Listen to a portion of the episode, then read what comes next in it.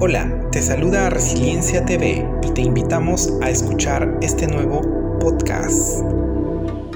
Hola, les saluda el biólogo José Luis Vázquez Vegas y bienvenidos a Resiliencia TV.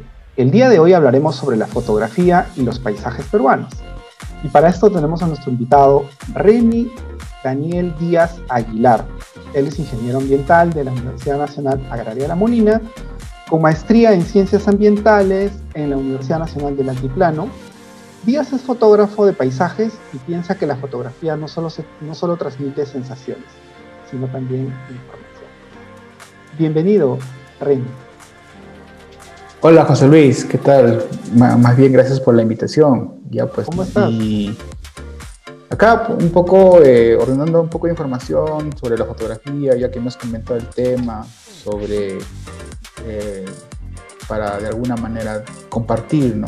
lo, que, lo que de alguna manera eh, se hace con la fotografía. ¿no? Gracias, muchas gracias Reni. Reni, te, te preguntaría eh, que nos cuentes un poquito de ti, cuéntanos un poquito de ti. Bueno, yo estudié ingeniería ambiental en La Molina y eh, pero desde pequeño yo siempre he estado eh, en el campo, he estado en la selva, en la montaña por el trabajo de mi papá y desde ahí he sentido que eh, una atracción hacia, la, hacia los ecosistemas, las montañas y la selva, ¿no? Después de, de acabar la carrera es que, bueno, eh, por un tiempo me he dejado absorber por el trabajo, ¿no? pero como para de alguna manera encontrarme otra vez con, conmigo mismo, entonces eh, empecé un poco a explorar algunos lugares eh, que por, por el sur de Perú, acá en las cordilleras existen, ¿no? Entonces me, compré una cámara y ya desde antes, ¿no? Ya, ya eh, usaba la fotografía, o bueno, me dedicaba a la, no, no me dedicaba a la fotografía, sino es que hacía fotografía desde el celular, o de algunas cámaras un poco antiguas, ¿no? Ya tenía alguna noción de qué cosa era la fotografía, pero cuando ya este, eh, por el trabajo y por los lugares que empecé a explorar, ya eh, adquirí una cámara eh, con mayores prestaciones y para salir a campo, ¿no? y desde ese momento también ya me dedico un poco a la fotografía de manera eh, digamos, de manera libre, ¿no? Aparte que, que digamos, sigo con el trabajo, eh, el trabajo de oficina, digamos, ¿no? Claro, sobre todo ahora es difícil, ¿no? Este, poder salir al campo, cuánta, cuántas ganas, ¿no? Tiene uno de, de, poder ir al campo y ver, tener esa conexión con la naturaleza, ¿no? Debes estar extrañando mucho él. Sí, eso, es un poco lo que, bueno, esta pandemia nos ha traído, ¿no? Pero ya estamos eh, saliendo poco a poco, ¿no? Y esperemos ya un poco eh, tener un poco más de libertad, ¿no? Para poder salir, ¿no? Sobre todo los que salen a lugares de campo abierto, ¿no? Donde no hay mucho contacto. Eso, sobre todo, ¿no? Eh, Reni, bueno, el día de hoy eh, tenemos un tema muy interesante, ¿no? Sobre la fotografía eh, y los paisajes peruanos, ¿no? Eh, cuéntanos, este, ¿qué es la fotografía de paisajes? ¿Cómo, cómo lo podemos conceptualizar? Bueno, la fotografía es, digamos, es el arte de captar una imagen, ¿no? Una imagen para eh, transmitir no solamente sensaciones, sino también para transmitir una idea o una, eh, un concepto, o también información. ¿no? Y en este caso, cuando hablamos de fotografía de paisajes, es trasladar justamente esas imágenes que, de, de lo que estamos rodeados, y imágenes que de alguna manera eh, nos trasladan a unos, este, eh, a ciertos escenarios donde, donde podemos contemplar y, donde podemos este, observar lo, digamos, las diferentes características que tiene el ecosistema, lo que nos rodea, las montañas. ¿no? Entonces, la fotografía de paisaje lo que busca es trasladar esa imagen. Y a un público que de repente, eh, eh, que de repente está eh, absorbido en una zona urbana, ¿no? Donde prácticamente su único paisaje es, pues, ¿no? Los edificios, las avenidas, ¿no? Y la piscina, ¿no? y lo que busca la fotografía de paisaje es trasladar esas imágenes del campo, ¿no? Y también como para eh, hacer de conocimiento de que existen esos lugares y que también ¿no? merecen de alguna manera eh, ser conservados o ser este, considerados ¿no? Eh, por las diferentes este, instituciones o los organismos ¿no? para que no se degraden, no, se pierdan esos paisajes que, que, en, nuestro, que en nuestro país ¿no? Mucho, muchos de esos paisajes están siendo modificados por el hombre. Interesante, interesante lo que señalas, Reni, sobre todo porque eh, la fotografía de paisaje se vuelve entonces un, instrumento, ¿no? Para poder de repente conservar estos ecosistemas que son tan valiosos, porque a veces este, tan poco, digamos, este, eh, eh, tan difícil que puede ser de llegar por otras personas trasladas esa imagen, ¿no? en, una, en una, fotografía al, público, ¿no? Y qué bonito, qué bonito que tenga ese fin. Eh, Reni, y parte un poco también de, nos estabas contando un poco cómo iniciaste con la fotografía. Eh, ¿Qué consideraciones eh, iniciales crees que debería tener alguien que inicia ¿no? con, con, con, la fotografía? Contándonos un poco cómo iniciaste tú, ¿no?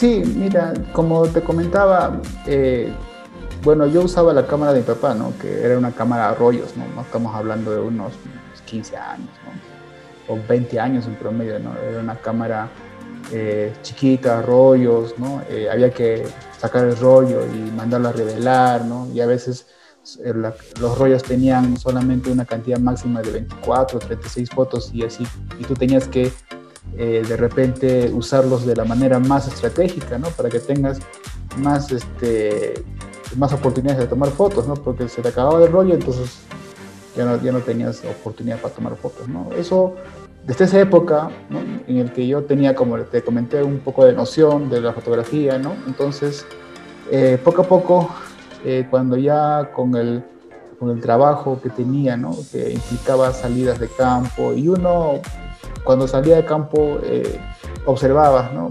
fauna, paisajes, algunos este, lugares interesantes, ¿no? Eh, bueno, obviamente que están en tu memoria, pero ¿por qué no tomar fotografías y compartirlos? ¿no? Entonces ya eh, poco a poco fui adquiriendo un equipo, ¿no? un equipo básico, me acuerdo primero que fue de segunda mano el equipo que, que, adquirí. ¿Nos puedes contar qué, qué, tipo de equipo, qué, qué cámara era?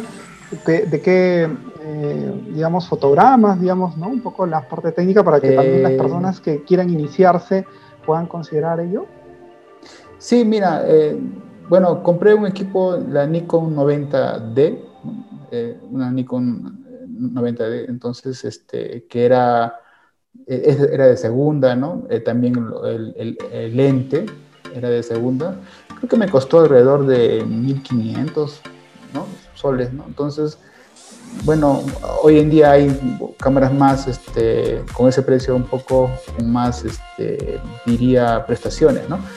Pero con eso me bastó, ¿no? Entonces, eh, con eso inicié, ¿no? A empezar a tomar fotografía, ¿no?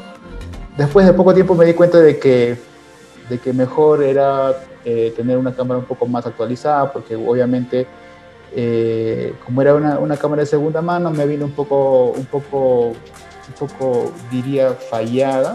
No fallada, sino tenía una rayadura en el sensor. ¿no? El sensor, la cámara tiene un sensor, ¿no? un sensor como un espejo que te capta la, la, imagen, ¿no? Así como tus ojos ven el paisaje, la cámara tiene ese sensor para captar esa imagen, ¿no? Entonces, ese sensor tenía un pequeño, una pequeña raya, ¿no? Entonces, salía esa raya en algunas fotos, ¿no? Entonces, no, como que no estaba no tan tan, digamos, este, tranquilo, no me deja tranquilo. Así que, bueno, con un poco más de esfuerzo ya compré una cámara, la Nikon 5600, no, 5300, aquella época, ¿no? 5300, ¿no?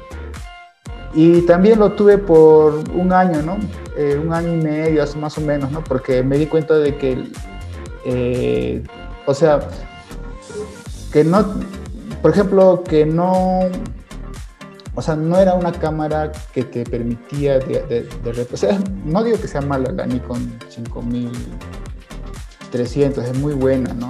Para iniciar, ¿no? Pero cuando uno va metiéndose más al mundo de la fotografía, entonces te das cuenta de que eh, necesitas ciertas cosas más, ¿no? Manejos manuales, que te, digamos, soporte altas temperaturas, o perdón, temperaturas extremas. En este caso a mí me gustaba ir a las montañas, ¿no? Entonces la Nikon 5300 eh, a 5000 metros, bueno, sufría algunas, ¿no? A veces no prendía o se prendía muy lento, ¿no?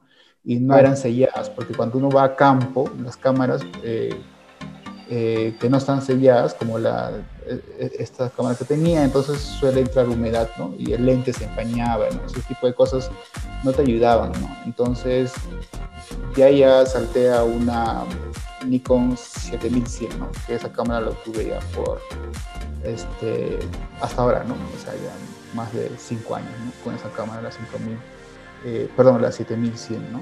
Entonces, ya es una, todavía no es una cámara profesional, es una cámara, digamos, de la semiprofesional o para entusiastas, pero de una gama, digamos, alta, ¿no? Pero no es profesional, las profesionales están eh, mucho, un poco, más caras, ¿no? Aquella vez estaba más cara, ¿no? Entonces, este, con, esas, eh, con esa cámara ya normal yo podía viajar, eh, soportaba un poco de golpes, o sea, podía este, estar en zonas húmedas, cara, entonces sí, entonces tenía esa ventaja, entonces ya, entonces con más seguridad podías viajar, ¿no?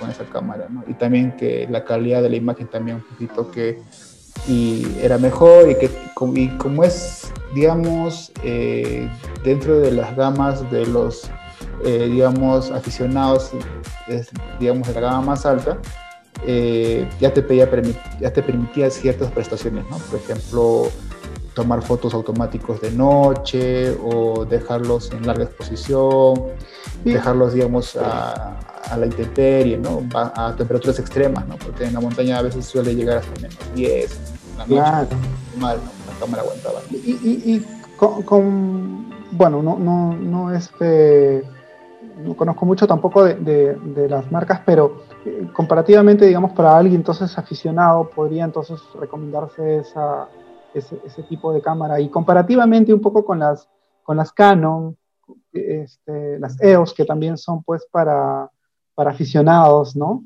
Eh, ¿cómo, cómo, la, cómo, ¿Qué recomendarías ¿no? ahí, ¿no? Para, sobre todo para, para los que quisieran, digamos, entrar en esta, en esta, este, en esta, esta idea, digamos, de poder tomar fotografías de paisaje. Sí, sí, mira, me has hecho acordar, de que me había olvidado que tenía también una Canon, ¿no? O sea, una Canon 7D Mark II, ¿no? Lo que yo he visto, ¿no? O sea, obviamente para usuarios de, repente que no tienen mucho presupuesto, ¿no? Este, la Canon 7D Mark II es una cámara que no está cara, está, está accesible, o sea, un promedio de 4.000 soles el cuerpo, ¿no? Promedio, entonces, pero es una cámara diseñada, ¿no? para tomar fauna, fotografías de fauna.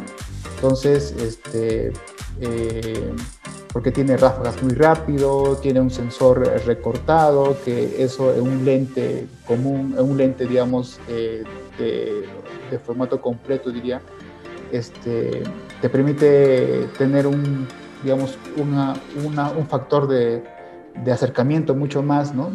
Eh, a diferencia de la Nikon, ¿no? que no, o no encuentro o no encontré una cámara, eh, digamos, que se asemeja a las, a 7D Mark II, ¿no? que es para fauna. ¿no? En la Nikon existe la 500D, ¿ya?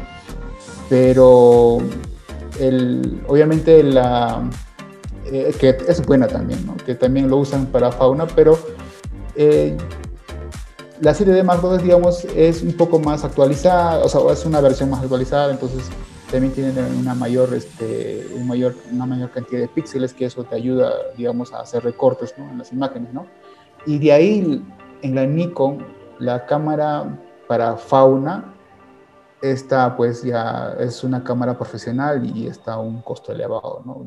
de 18 mil soles, ¿no? Entonces... Claro, es un poco también lo que, lo que hay que comentar, ¿no? Que la fotografía, este, bueno, las cámaras tienen un costo elevado, pero hay, digamos, también cámaras que puedes, el presupuesto, digamos, puede oscilar, ¿no? Como tú señalas, ¿no? Entre los dólares de repente, y es accesible como para alguien que quiera iniciar de manera, digamos, seria, ¿no? En la fotografía de paisaje, teniendo, digamos, de repente em, imágenes de calidad, ¿no? Y ahí ya entra en la parte también teórica, ¿no? Que hay que manejar el tema, ¿no? Como lo dijiste al inicio, la fotografía es el arte de escribir con la luz, ¿no? Y eso me parece que es muy interesante, que sobre todo en los paisajes, porque justamente es donde donde creo que, eh, ocurre justamente eh, eh, esto, ¿no? O sea, la, luz comienza a mostrarnos, digamos, escenarios o paisajes hermosísimos, ¿no? Pero a veces también pues te toca una zona lluviosa o de repente nublada y difícilmente ahí vamos a poder tomar fotografías. Reni, cuéntanos un poco qué sientes, ¿no? Cuando fotografías los paisajes. Bueno, eh, el, hacer fotografía de paisajes implica un poco alejarse, digamos, de la zona urbana y, alejarse un poco de la, digamos, de ese, eh, digamos, de esas zonas urbanas donde estás, digamos, lleno de, de, digamos, de casas y de gente, ¿no? Entonces es un irse a lugares eh, no tan lejos, diría, ¿no? no otros países, sino dentro de tu zona de residencia hay, debe haber bonitos paisajes, pero un poco es alejarte, ¿no? Alejarte, ir al campo, caminar, ¿no? Pensar, meditar. Entonces, cuando uno, al menos cuando yo hago fotografía de paisaje, entonces un poco me despejo. Después del estrés de trabajar, ¿no? Y de alguna manera, este, me encuentro conmigo mismo, ¿no? Entonces, y y bueno, eso yo creo que es bastante revitalizante, ¿no? Porque te llenas de otras energías, ¿no? No sabría explicar, ¿no? O sea, cómo, pero, eh, pero sientes, o sea, con más ánimo, ¿no? A pesar de que eh, de repente el ir a campo, ¿no? Dependiendo de los lugares suele ser un poco más difícil, ¿no? Pero como, dicen, hay lluvia, hay frío, o de repente... Eh, o de repente este, has hecho un mal cálculo, no sabes cómo es el tiempo, el clima, a veces cambia y de repente piensas que va a solear y cuando llegas al lugar está, está nublado y encima llueve, entonces eh, suele pasar eso, ¿no? Suele pasar eso, entonces, pero, pero a pesar de eso, no sé, ¿no? Estás ahí, ¿no? O sea, eh, estás ahí persistente y encontrar este esos, esos lugares, o sea, esos lugares, esos paisajes, esas este, montañas, que de alguna manera te, te, transmiten una energía que, que te da motivos, ¿no? O sea, te da motivos para seguir, ¿no? O sea, y regresas, regresas obviamente a la ciudad con más, con más carga, o sea, con más ánimos, con más ganas, ¿no? De seguir trabajando. Obviamente, ¿no? Si te fue bien eh, haciendo fotografías, entonces vas a estar contento. Si te fue mal, vas a estar, bueno, no tan contento, pero vas a estar con ganas de, seguir para regresar otra vez. O sea, entonces hasta que, hasta que, ¿no? Una vez me acuerdo que sí, eh, con unos amigos fuimos a una de las cordilleras y prácticamente desde que llegamos el sol, bueno, solo, solo estaba ahí para despedirse, ¿no? Porque los tres días que hemos estado prácticamente no, no hubo nada de sol, todo nublado y lluvias y lluvias y bueno, entonces hemos estado eh, atrapados en la carpa, ¿no? Sin poder salir hasta que, bueno, ya mejor nos regresamos, ¿no? Porque eh, estaba muy fuerte la lluvia, ¿no? Pero qué bonito, sí, fue. Qué bonito, Reni, ¿no? Que lo que nos cuentas un poco del sentimiento que tienes esa sala de fotografía y, el hecho de encontrarse consigo mismo es, es, ¿no? es inspirador, ¿no? En momentos en los cuales eh, uno puede hacer. Eh, Reni, nos has contado bastante también de lugares que has visitado, ¿no? Cuéntanos qué lugares, alguna de tus anécdotas de, esos lugares donde hayas ido. Eh, bueno, mira, yo eh, los lugares así que he quedado impresionado. Eh, es cuando fui a, la Patagonia en Chile, ¿no? Y Chile y Argentina, a la Patagonia de Sudamérica, ¿no? Los paisajes son bastante interesantes y muy bonitos, eso creo que nadie lo va a negar, ¿no? Tiene bonitos paisajes, ¿no?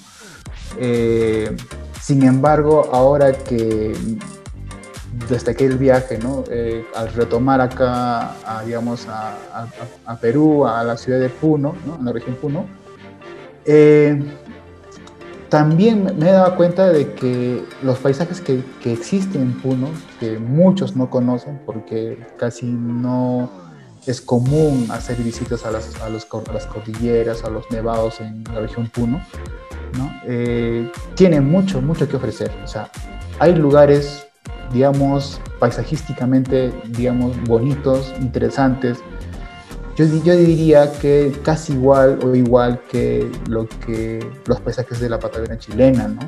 y Argentina. Eh, por ejemplo, las dos cordilleras que más he visitado son la cordillera Carabaya y la cordillera Polobamba. Entonces, cada cordillera tiene sus características eh, y sus propios eh, valles y paisajes. ¿no? En la cordillera eh, Carabaya está el nevado Ayincapas, que es el nevado más representativo, ¿no? Eh, hay toda unas, eh, digamos, hay toda una, una, historia que, digamos, que, y cuentos y también leyendas que, se, que están, o sea, que se han creado alrededor del nevado Ayincapas, ¿no? Pero sin embargo hay valles, ¿no?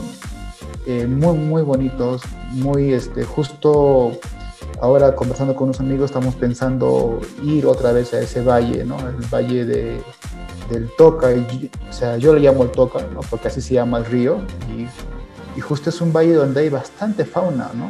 Hay venados, hay este, guayatas, eh, cantidad de, digamos, de especies de, digamos, de, de patos, ¿no? Vizcachas y y, estamos pensando regresar otra vez. ¿Por qué? Porque en realidad hay lugares que, o sea, es, o es el valle está ubicado estratégicamente porque tanto el amanecer como el atardecer son ideales para tomar fotografías. ¿no? Entonces, eh, y las fotografías que, que, he hecho de ese lugar, yo siento que no le hacen tanta justicia. Entonces, hay paisajes mucho más bonitos cuando uno va, o sea, te quedas impresionado, ¿no? Que a veces te olvidas de que estás tomando fotos, ¿no? Entonces, eh, por ejemplo, eso, ¿no? Es, ese valle, ¿no? También, igualito, la cordillera del Apolobamba, ¿no? Hay un valle que se llama del Vizcachani, se llama Vizcachani, tiene lagunas grandes ¿no? y tiene una catarata de más de 100 metros, ¿no? Una catarata que eh, que en realidad tampoco, obviamente uno busca el nombre de la catarata, no, no la encuentra, ¿no? No, está en internet, no está, solamente lo conocen los lugareños, los, digamos, la población que está muy cerca al lugar, ¿no? Pero no está, o para la gran parte del Perú prácticamente no existen esos lugares, ¿no? Entonces, yo creo que hay mucho paisaje muy hermoso, muy bonito, ¿no? Que falta descubrir, ¿no? O falta promocionar y falta descubrir porque eh, porque todavía no se, no se ha logrado explorar completamente casi todas las cordilleras, ¿no? Eh, o sea, todas las cordilleras que hay en, el Perú, ¿no? sobre todo las cordilleras que están en las zonas, digamos, de extremos, de frontera, ¿no? Del Perú con otros países, ¿no? Bueno, Bueno, a comentar también que es una de las 19 cordilleras, ¿no? Blancas que tiene el país y es una de las muy poco exploradas, ¿no?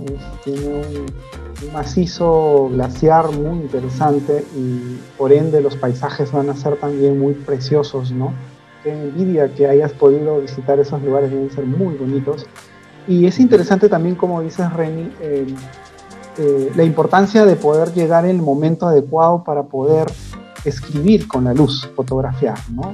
Eh, creo que es algo que, que hay que también, este, bueno, hay muchos factores, ¿no? Hay también mucha incertidumbre por medio en ello, como señalas, pero estoy seguro, yo he visto tus fotografías, tienes fotografías muy preciosas de, de, lugares que probablemente muy pocas personas hayan visitado. Eh, Reni, ¿cómo en estas, en estas visitas que has tenido, ¿no? en, estos, en estos dos valles que nos has contado, y en tus sendas, visitas, cuéntanos cómo has sentido la conexión entre la gente y, los ecosistemas al fotografiar. ¿Cómo has sentido ese, ese día a día de Bueno, esa es una pregunta muy interesante, ¿no? Porque justo la semana pasada estábamos conversando sobre la importancia de los bofedales y los bofedales humedales, sobre todo los humedales altoandinos, ¿no? Que son los bofedales y siempre está presente el, humedal y, el hombre, ¿no? El hombre siempre ha estado, digamos, eh, el hombre andino, el hombre que vive en las montañas, siempre ha tenido una relación estrecha con, con las montañas y ha sabido adaptarse, digamos, a esas condiciones extremas, ¿no? ¿Ya? Y ha sabido convivir, ¿no? Ha sabido convivir. Eh, lo que yo he visto en muchos valles es esa conexión, o sea, esa conexión del hombre, eh, obviamente es una, digamos, eh, eh, es una persona o las personas que viven en esas montañas son personas, digamos, muy arraigadas a su tierra. Eh, pero yo he visto que son muy abiertos cuando, bueno, al menos cuando yo me encontraba con ellos, he conversado, incluso me han hospedado y les he contado historias y ellos se quedaban ¿no? un poco como, como maravillados porque en realidad muchos de ellos no han salido más allá de las montañas, ¿no? muy pocos de ellos han salido. ¿no? Entonces, eh, que yo llegara y de otro lado ¿no? y les contaba un poco la experiencia, como que les parecía interesante. ¿no? Obviamente al inicio hay un temor, ¿no? hay un temor de que alguna persona desconocida esté viniendo, ¿no? pero, eh, pero no sé, ¿no? hay que... Eh, bueno, no sé, conversando, eh, digamos, un poco dándonos la confianza y viendo que en realidad no tenemos intereses particulares más que de, conocer y, digamos, lugares, digamos, este, bonitos, con bonitos paisajes, ¿no? Que es el lugar de ellos. Entonces, de alguna manera, eso ya eh, rompe ese hielo y ellos son muy abiertos, ¿no? Entonces, las personas eh, en, en, digamos, en las montañas, en estos ecosistemas de montañas, eh, son personas que yo diría que viven eh, o están, viven en una estrecha relación con su tierra, ¿no? Sin embargo, hay pequeños detalles que pueden estar este, modificando esta, este comportamiento, ¿no? Por ejemplo, la minería, ¿no? La minería es una actividad, es importante, da mucho, digamos, este, ¿qué te digo, no? Eh, ingresos, las personas pueden tener un beneficio económico de, la minería, pero sin embargo, eh, esta, esta, actividad de alguna manera está incrementándose en, estos, en estas zonas de, ecosistemas de montañas, pero de una manera de repente no adecuada, ¿no? un poco desordenada, un poco, eh, digamos, alejado de las leyes, de las normas. ¿no? Entonces, eso de alguna manera pone en conflicto digamos, eh, una actividad ancestral o una relación, digamos, este, estrecha entre el hombre y los ecosistemas andinos con una actividad extractiva, ¿no? Entonces, que también, eh, que, también de alguna manera para muchas personas es necesaria, ¿no? Porque, bueno, en una situación en la que estamos en el país, a veces no hay muchos medios de subsistencia, ¿no? Entonces, no hay muchas oportunidades y ven en la minería una oportunidad para sobresalir. ¿no? Ese es por un lado y por otro lado hay una presión entre las, las ciudades que están cerca, digamos, a estos ecosistemas de montaña y, y demandan servicios. O sea, de repente la gente no es consciente de qué cosa es un servicio ecosistémico, qué es este, retribución de servicios ecosistémicos, pero la gente sabe que necesita agua la gente sabe que necesita, digamos, alimentos, ¿no? O sea, eh, alimentos de primera necesidad, papas, este, maíz, carne, pero la gente también sabe dónde hay eso, ¿no? El agua viene de las montañas, en las montañas crece también tubérculos, papas nativas, las zonas de, la cordillera de Carabaya y Apolobamba son, son una potencia paquera, entonces también de ahí viene la carne, entonces de alguna manera saben que que estos ecosistemas o que las montañas les dan servicios, ¿no? Y existe una presión, cada vez existe una presión de qué? De demandar más, más agua, más alimentos, ¿no? Entonces ya las montañas para poder, o, las personas que viven en, estas, en estos lugares, por ejemplo, eh, sus, sus fuentes de agua están siendo de alguna manera eh, extraídas a través de canales para trasladar esa agua a otros, digamos, a otros puntos, para captar agua de, ya regadío, para sus animales, de otras, digamos, de otras comunidades, y eso eh, está generando también conflictos. Eh, conflictos eh, entre los propios, digamos, la propia comunidad o la población que vive en los ecosistemas de montaña. Entonces, lo que, esa es la, experiencia que me, ha tocado, digamos, conocer dos casos de este tipo, ¿no? Interesante eh, Reni, bueno, nos, nos relatas ¿no? un poco testimonio ¿no? de esta relación armoniosa con la naturaleza en los ecosistemas de paisaje, ¿no? en la cual la gente respeta ¿no? Eh, los, los, ecosistemas.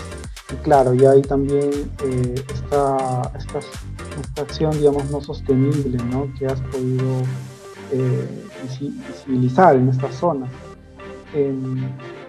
lo cual digamos también es un reto ¿no? para la gestión eh, del país, porque eh, imagínate tú, yo te he escuchado un poco que al inicio comentabas que estos lugares eran poco vistos, eran hasta poco conocidos, ¿cómo protegemos algo que no conocemos? ¿no? Entonces es, es difícil, ¿no?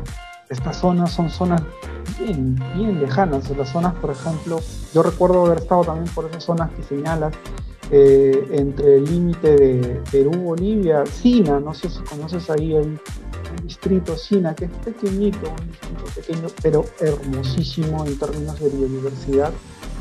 Y, efectivamente, ¿no? ahí como tú dices, en esos lugares eh, todavía la presencia, digamos, institucional ¿no? del Estado es, es mínima, ¿no? Y, y, más aún cuando hay esa necesidad que la has graficado muy bien, ¿no? Eh, y más aún, agrégale eso, que esta zona es una zona, digamos, limítrofe con, otro país, ¿no? Entonces lo, complejiza más. Entonces, sí, sí me parece muy interesante también de repente eh, eh, la, fotografía de paisaje, bueno, genera evidencia también, ¿no? Para poder, digamos, ver qué cuidar y qué proteger o qué medidas, digamos, tomar con acciones no sostenibles. Reni, em, ¿cuál crees que debería ser el perfil de un fotógrafo de paisaje? ¿No? Nos comentabas, yo he notado que nos dices muchas características ¿no? que, debería, digamos, de considerarse, pero ¿cuál crees que debería ser el perfil ¿no? de, un fotógrafo de, paisaje?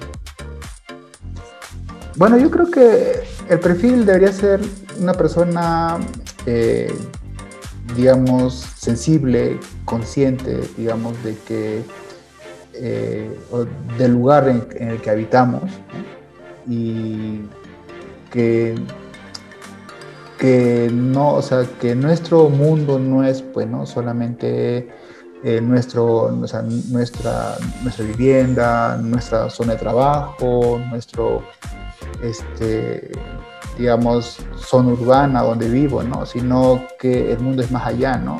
Y que, eh, que uno tiene que tener esa necesidad de, digamos, de explorar, ¿no? Un poco más, ¿no? Entonces yo creo que un perfil del, del fotógrafo de paisajes es que tienes que ser explorador, ¿no? O sea, que te, te tiene que nacer ir a lugares desconocidos, ¿no? Bueno, en que en la actualidad los lugares desconocidos ya bien difícil que haya, ¿no? O sea, salvo en un rincón de la, de la tierra, ¿no? Pero lugares que al menos no haya sido antes, ¿no? Y que, bueno, te puedan este, de alguna manera eh, ver o cambiar de repente la visión desde otro punto de vista, ¿no? Entonces, esa, esa digamos, esa, esa necesidad de explorar, ¿no? Creo que sería importante. Otro es que te otro, otro, digamos, otra característica es que tienes que conocer, ¿no? Tienes que conocer a, los lugares que, que, vas a ir, que no has ido antes, hay que primero un poco estudiarlos, ¿no? Hay que conocer, para eso están, digamos, el internet, está el Google Earth, hay que ver por dónde se puede ir, si es peligroso o no es peligroso, o si es difícil de acceso, y siempre buscar eh, siempre buscar de alguna manera algún contacto o alguna, este, eh, algún, eh, alguna ayuda, ¿no? Si es que uno, si es que el lugar fuera, si es que uno va a ir a lugares que de repente no, nunca ha ido, ¿no? Siempre es bueno, ¿no? buscar un contacto, ¿no? ¿Qué más? yo creo que hay que ser, hay que ser insistente, ¿no? Eh, insistente y, perseverante, ¿no? Porque nosotros tenemos en mente a veces una, una idea del lugar, del paisaje, del lugar que quisiera ir, ¿no?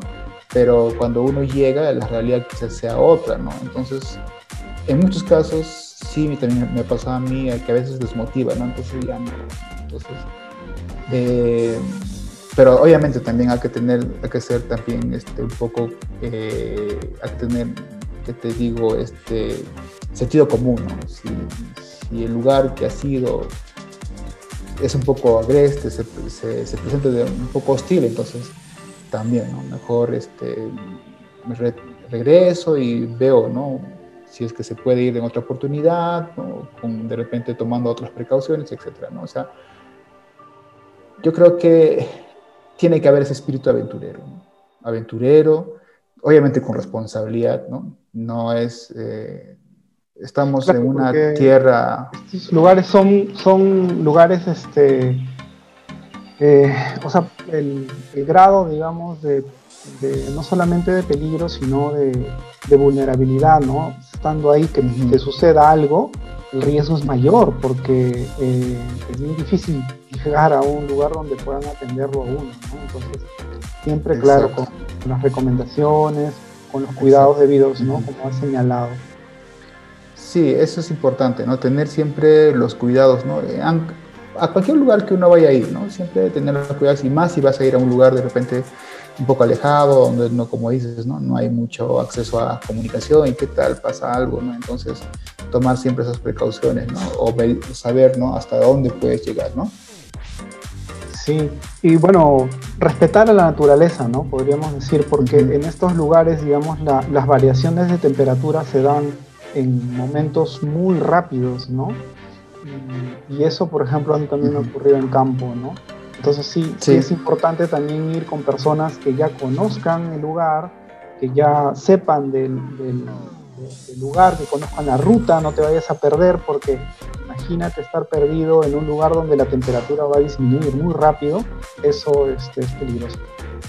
Sí, y es importante, como te digo, ¿no? O sea, tener un poco de conocimiento del lugar a donde vas a ir, ¿no? Y cuáles son las características para que eh, tengas también un poco este, esa información y puedas tomar también tus medidas de precaución, ¿no? Eso, puede pasar, ¿no? Justo que me comentas eso, siempre han habido esos grandes, esos grandes accidentes ¿no? en los ecosistemas de montaña, ¿no? cuando han venido personas extranjeras ¿no? y se han ido ¿no? a explorar y a veces se van, o sea, bueno, ¿no? se van sin un guía ¿no? y se han perdido, ¿no? o sea, se han perdido, incluso ha habido noticias en el que, bueno, ya pasados, ¿no? en que se han perdido dos exploradores y uno ha aparecido, ¿no? bueno, fallecido, no se había caído. Claro. ¿no? Reni, eh, interesante, interesante. Bueno, ya la audiencia ya puede tener algunas pautas, digamos, de, ese perfil y qué consideraciones tomar para poder, digamos, iniciar en esta actividad, en este arte, ¿no? De la fotografía de paisaje. Eh, Reni, eh, ¿qué piensas un poco de esta, esta nueva tendencia de, bueno, ahora tú sabes que, el tema de la fotografía ha, ha cambiado bastante con, el tema de los drones, ¿no? ¿Qué piensas un poco mm. de ello? ¿Cómo, ves esto? Eh, cuéntanos un poco de ello. Bueno, yo creo que son herramientas que de repente te van a ayudar a ver desde otra perspectiva, eh, digamos, el paisaje que de repente ya conocías. ¿no? De repente tú siempre lo has visto de una manera, de un, de un perfil, desde un punto, desde una altura, ¿no? Y siempre ha sido así, así ¿no? Entonces, el, uso de un dron, por ejemplo, ahora, ¿no? Eh, te puede dar otra perspectiva que ya que no conocías, ¿no? y que incluso puede de repente eh, darte más información o buscar o de repente puede haber más armonía en ciertos lugares para eh, hacer una mejor composición de la fotografía. Entonces, eh, yo creo que es una, es una herramienta interesante e importante para eh, conocer nuevos, digamos, nuevos, este, nuevos paisajes, nuevos paisajes y ver lo que, lo que ya has visto, pero desde otro enfoque. Entonces, ahora también, este, obviamente, los drones, ¿no? Eh, bueno, he tenido la experiencia de, tener un dron y volarlos en, mayor altura. Obviamente hay este, una norma, ¿no? Hay, hay que seguir ciertos, este, claro, eh, los protocolos que están dispuestos por el Ministerio de Transporte y Comunicaciones, ¿no?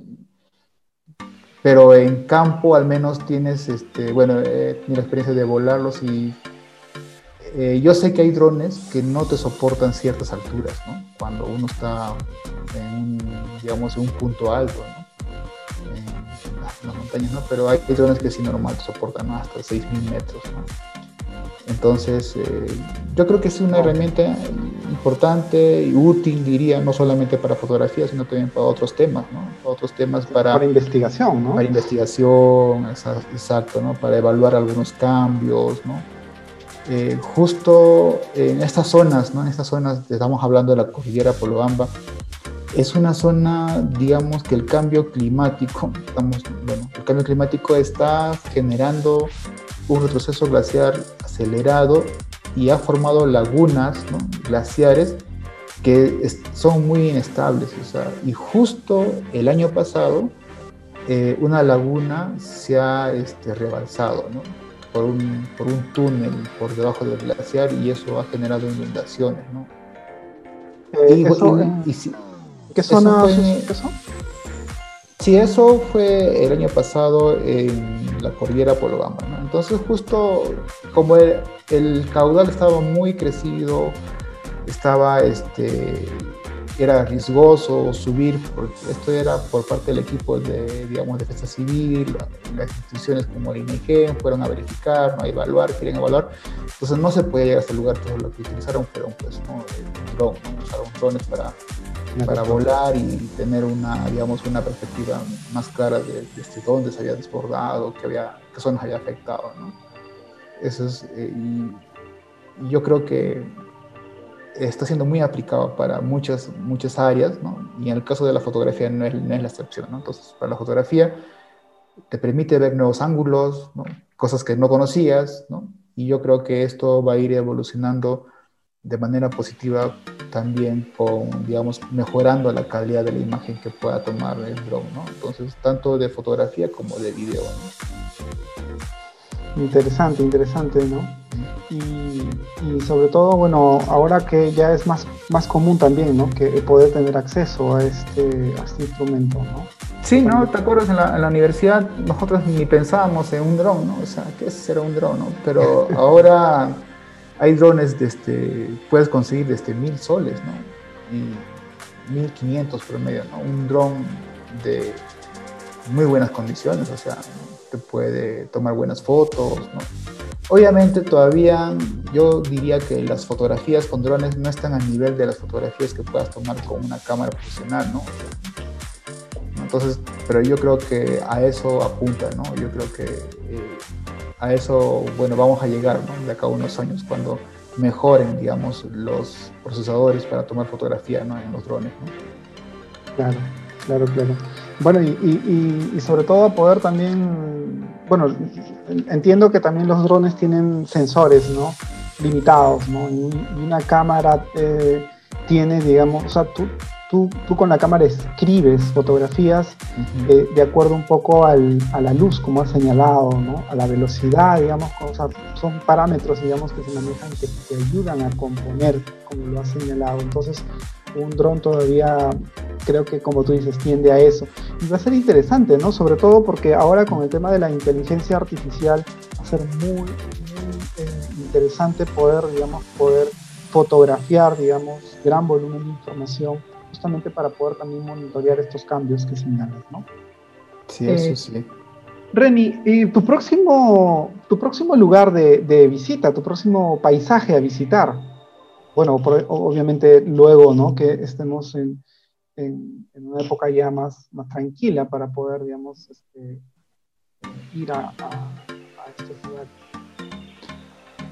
Bueno, eh, eh, bueno, ahorita, ahorita eh, tengo un destino que es el norte de Piura, ¿no? Perdón, norte de Tumbes, ¿no? O sea, un poquito, pero eso es por un trabajo. O sea, yo me dedico a la fotografía o sea, como un pasatiempo, un hobby, ¿no? O sea, algo que de alguna manera me relaja o, es parte, ¿no? De, digamos, de mi forma de, digamos, o parte, de, parte de, de, mi vida, o sea, digamos, pero no vivo, pues, ¿no? De la fotografía, ¿no? Sino eh, yo hago estudios, consultorías en, digamos, en temas relacionados con ecosistemas, ¿no? Y justo... Eh, Tumbes siempre me ha llamado la atención por los bosques secos, ¿no? Los bosques secos y un bosque húmedo que es muy diferente. Entonces, por trabajo, ese va a ser el primer destino, ¿no? Muy pronto, yo espero que sea a fines de marzo, ¿no? Ya cuando un poco más se normaliza la cuarentena, ¿no? Eh, o que ya no, digamos, se flexibilice un poco más, ¿no? Pero el destino, el destino así que yo quiero, porque quiero ir a estos, este, o porque me nace y porque tengo una necesidad de ir a, estos eh, lugares para tomar fotografía, es eh, la cordillera, digamos, la cordillera de el Carabaya y para mayo más o menos. Eh, a uno de los valles, ¿no? al valle del Toca, ¿no? Como te comentaba, ¿no? Entonces, una vez más voy a recorrer ese valle, ¿no? Eh, eh, espero formar un grupo porque estoy pensando de repente algunos que me quieran acompañar, normal. ¿Cuánto, eh, ¿cuánto tiempo, cuéntanos un poquito, cuánto tiempo es esta, esta rutina, este viaje? ¿Cuánto tiempo desde partes de Puno? Un poquito para... Sí, sí, sí nosotros vamos a salir de este, la ciudad de Juliaca eh, un jueves en la mañana, primera hora. Eh, yo tengo la fecha, pero no, no, no lo tengo acá ahorita. Eh, vamos a salir. no, lo, que me refería un poco era que nos cuentes un poco las distancias, ¿no? Para que se hagan una idea la, el público, ¿no? Que, este, tan lejos está el lugar donde vas a ir. Sí, sí, sí. Desde la ciudad de Juliaca al Valle del Toca son tres horas y media, ¿no? Tres horas y media. Entonces vamos a ir eh, desde, la, eh, desde la ciudad de Juliaca rumbo hacia la en dirección de la Amazonía por el norte, ¿no?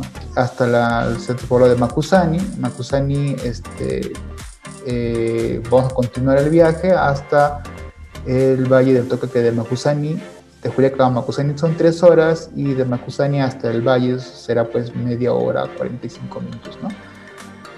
Vamos a estar unos cuatro días, ¿no? Porque la caminata no es fuerte, es tranquila, o sea, no es, el valle es pequeño, pero eh, los paisajes que ofrece el valle es pues no este, bastante bastante bonito y tiene muchos muchos paisajes entonces que yo creo que vamos a ir despacio, contemplando, tomando fotografías, ¿no? Entonces, pero para, para recorrerlo todo el valle necesitamos unos cuatro días, ¿no? Cuatro días, tres noches. Y después de ese viaje pienso regresar otra vez a la cordillera Polobamba, ¿no? Al valle de Vizcachaño. O sea, yo creo que... Una, una curiosidad, Reni, ¿cuántas veces has ido a estos valles de la Polobamba, el Carabaya. ¿Cuántas veces has ido? Veo que es un lugar. Yo creo que en promedio entre los viajes, entre a 30, en, 30 viajes más o menos. ¿Y en qué tiempo? ¿En cinco años? Ah, ya, desde el 2000, desde el 2015. Mi, mi primer viaje fue el 2015. Y una consulta, René, tú hablaste un poco del cambio climático. ¿Has encontrado evidencia en las montañas? Porque entiendo que has ido varias veces a un lugar. Hablabas un poco de estas lagunas que se están formando. ¿Has encontrado evidencia de, esto? Bueno, sí, o sea, evidencia definitivamente que, o sea, hay que ir al campo, hay que ir ¿no? a las montañas para que, para que, para que uno pueda ver, ¿no? O sea, sí, por ejemplo, por ejemplo, eh, por ejemplo, ¿no? Eh, había una, eh, para cruzar la, cumbre, para cruzar la cumbre de un valle a otro valle, ¿no? En un, más o menos como te digo, ¿no? Desde la ciudad de Macusani para ir hasta Oyachea, que es una zona que está, una pequeña ciudad que está en ceja de selva ya. Macusani está en la sierra, entonces había que cruzar la cordillera, ¿no? Pero eso no se podía hacer antes, o sea, no se podía hacer antes porque la cordillera estaba cubierto de, de glaciar, ¿no? Pero en la actualidad o sea, en la actualidad normal puedes cruzar porque ya, ah, digamos, la cima de la cordillera ya está ya dejando a descubierto la roca. Entonces ya uno puede caminar por la roca hasta la cima y voltear al otro valle, ¿no?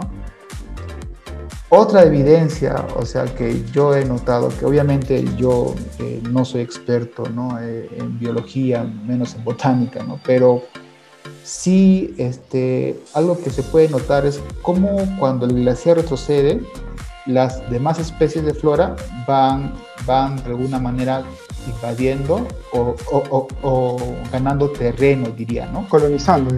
Colonizando, ahí está, es el término adecuado. Entonces, eh, he visto ¿no? que en zonas donde no había, solamente era tierra, ¿no? O rezagos, digamos, del que el glaciar estuvo ahí, pero eso ahora regresando al año pasado nada más, hemos visto que ya hay pequeñas plantitas, ¿no? Que ya están creciendo, ¿no? Entonces, eso definitivamente obedece también a que está cambiando, o sea, aparte de que el glaciar está retrocediendo, también está cambiando las condiciones del clima, o sea, el clima de repente se está haciendo más, eh, más eh, ¿qué te digo, no? O, o tiene más condiciones para ojo, para, para que estas plantas vayan ¿no? este, avanzando. ¿no? Y sobre todo si antes ese, esa dinámica no se ha dado, ¿no? Habría que ver un poco esa, esa línea ¿no? de tiempo, pero sí. efectivamente lo que, lo que se necesita, como tú dices, es evaluar y seguir monitoreando estas zonas, ¿no? Para poder, digamos, tener, digamos, conclusiones robustas, ¿no? Producto de una investigación. Pero es interesante estos hallazgos, porque son observaciones. ajá, justo te quería comentar, yo no sé si realmente en estas cordilleras al menos, no sé si en otras, ¿no? Estén, o alguien está haciendo ese tipo de, estudios, ¿no? Pero...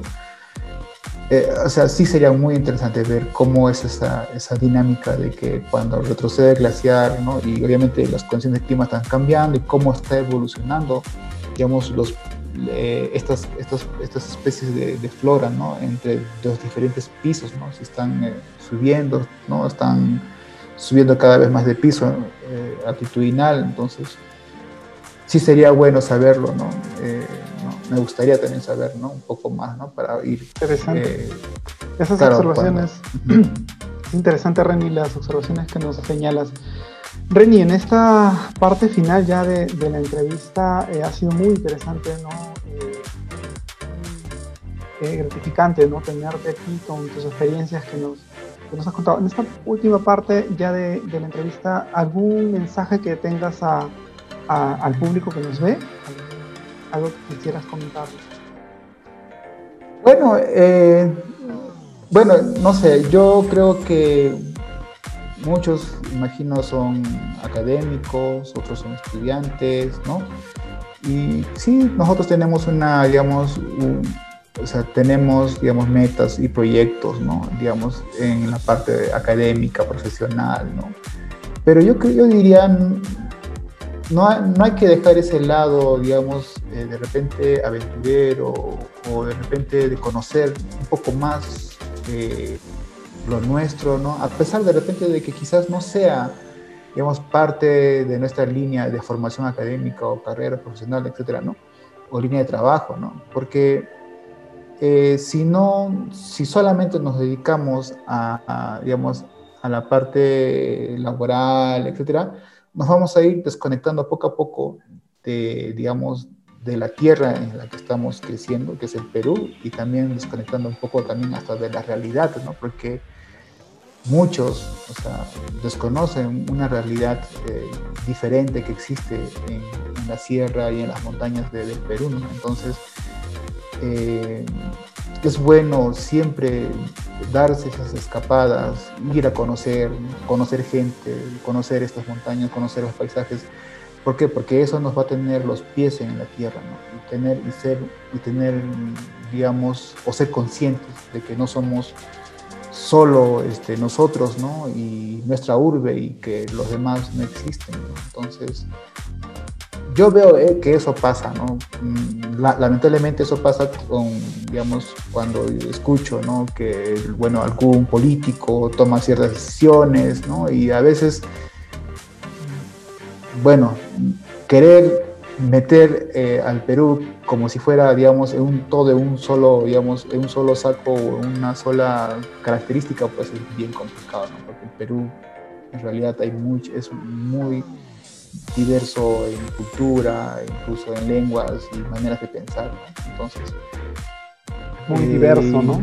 Muy diverso. Entonces es bien difícil, bien difícil querer este, eh, o tratar a todos de manera igual, ¿no? Entonces, y eso yo creo que eh, es malo, ¿no? Es malo, es un poco sesgado, entonces por eso hay que conocer un poco el país y el Perú para poder eh, tener, ¿no? digamos, los pies en la tierra. ¿no? Qué interesante y qué bonito, Reni, esto, esto último que dices, sobre todo que dices que es importante ir, conocer estos lugares para volver a la realidad, ¿no? Eso me hace pensar bastante el que tengamos que ir a un lugar en el cual sepamos que somos parte de esto para decir, oye, ¿no? Cuidado, ¿no? Cuidado con lo que, a dónde vamos. Muy, muy, muy bonito mensaje el que das y te agradezco, Reni, eh, de, del tiempo que te has dado para esta entrevista. Y muchas gracias. Más bien, gracias a ti, este, estimado José Luis, y ya pues, ¿no? Siempre estaremos conversando y coordinando para nuevos proyectos, ¿no? Claro que sí. Gracias por escucharnos y te invitamos a seguirnos para un nuevo programa. Y recuerda, aliméntate sano, entrelázate con el ambiente y sé feliz. Te saluda Resiliencia TV.